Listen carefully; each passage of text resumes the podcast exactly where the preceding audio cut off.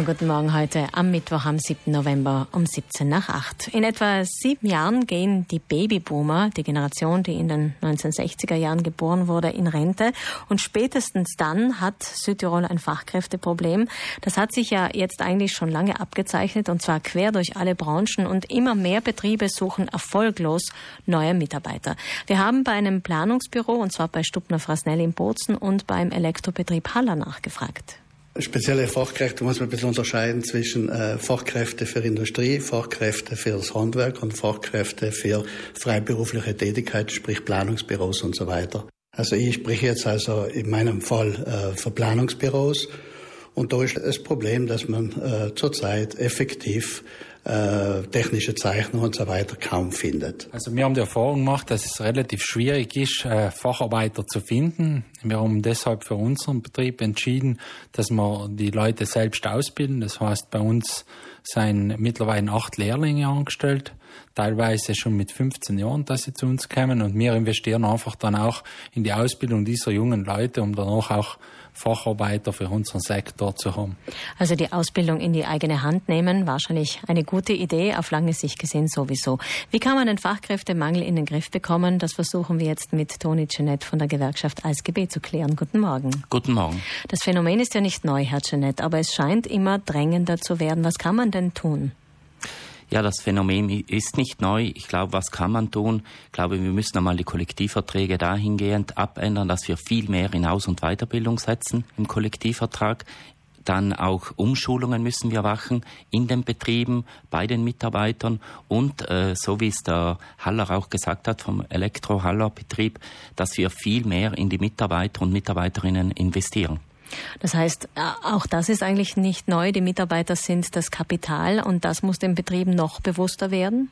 Ja, ich glaube, das muss den Betrieben äh, noch bewusster werden. Ich glaube, wir haben heute Industriebetriebe hier in Südtirol, denen, glaube ich, das schon bewusst ist und die investieren auch sehr viel äh, in die Mitarbeiter und Mitarbeiterinnen.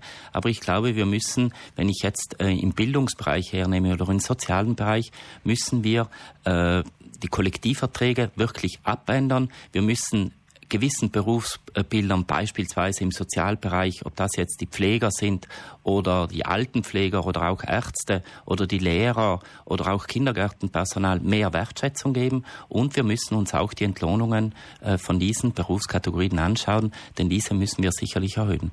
Apropos Entlohnung, im Finchgau gibt es ja insofern eine Sondersituation, weil viele Finchgau in die Schweiz zur Arbeit pendeln, weil sie dort besser bezahlt werden. Also eine bessere Bezahlung ist doch ein Anreiz, der offenbar zu wenig bei uns geboten wird?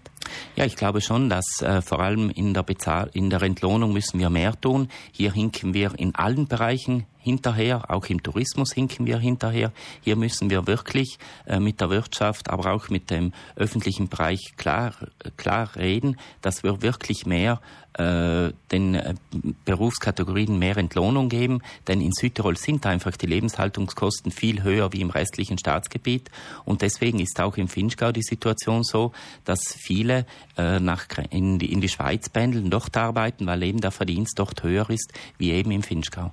Der Fachkräftemangel zieht sich ja durch alle Branchen durch, heißt es, auch Sekretärinnen sind sehr schwer zu finden. Hat es damit zu tun, dass die Arbeitgeber heutzutage auch höhere Qualifikationen verlangen, zum Beispiel eine Matura für eine Sekretärin? Ja, sicherlich, das stimmt auch. Wir äh, merken auch heute, auch im öffentlichen Dienst, äh, dass sich Gemeinden beispielsweise oder auch das Land schwer tut, Verwaltungspersonal noch zu finden. Aber auch in der Privatwirtschaft ist es so, dass wir uns schwer tun, äh, Sekretärinnen oder einen Sekretär zu finden. Wir legen immer viel Wert auf Matura, aber ich glaube, wenn heute äh, eine Mitarbeiterin auch äh, Berufserfahrung hat, äh, lang in einem Dienst äh, gearbeitet hat, vielleicht dann aus Mutterschaftsgründen äh, für einige Zeit weg war. Ich glaube, auch diese hat eine äh, effektiv zwar nicht die Matura, aber mit ihrer Berufserfahrung kann sie wirklich dem Betrieb weiterhelfen. Das heißt, Betriebe sollten vielleicht etwas genauer hinschauen.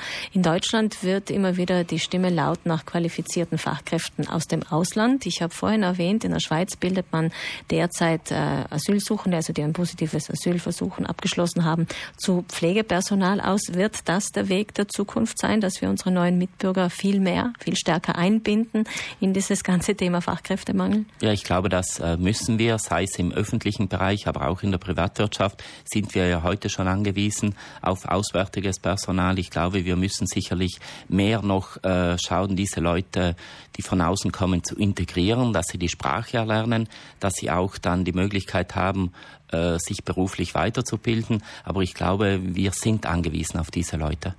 Das Thema der Fachkräftemangel betrifft jetzt nicht nur Südtirol, es ist genauso ein Thema in der Schweiz, es ist genauso ein Thema in Deutschland, in Österreich, eigentlich in ganz Europa. Insofern wird es ein Ringen geben in Zukunft um qualifiziertes Fachpersonal in den nächsten Jahren. Das sind doch eigentlich gute Voraussetzungen für junge Arbeitnehmer. Ja, das sind sicherlich gute Voraussetzungen. Ich bin auch überzeugt, durch die Digitalisierung werden bestimmte äh, Arbeit, Berufskategorien vielleicht in Zukunft nicht mehr hier sein, aber es werden neue Berufskategorien entstehen. Beispielsweise äh, wissen wir heute schon, äh, IT im IT-Bereich werden wir neue Fachkräfte brauchen, Maschinenbau beispielsweise oder auch im Lebensmittelbereich, aber auch im Tourismus. Ich glaube, das sind wirklich Chancen für die Jugend, sich äh, wirklich anzuschauen, wo sie in Zukunft Möglichkeit haben, eine gute Arbeit zu finden, wo sie auch äh, einen guten Lohn haben.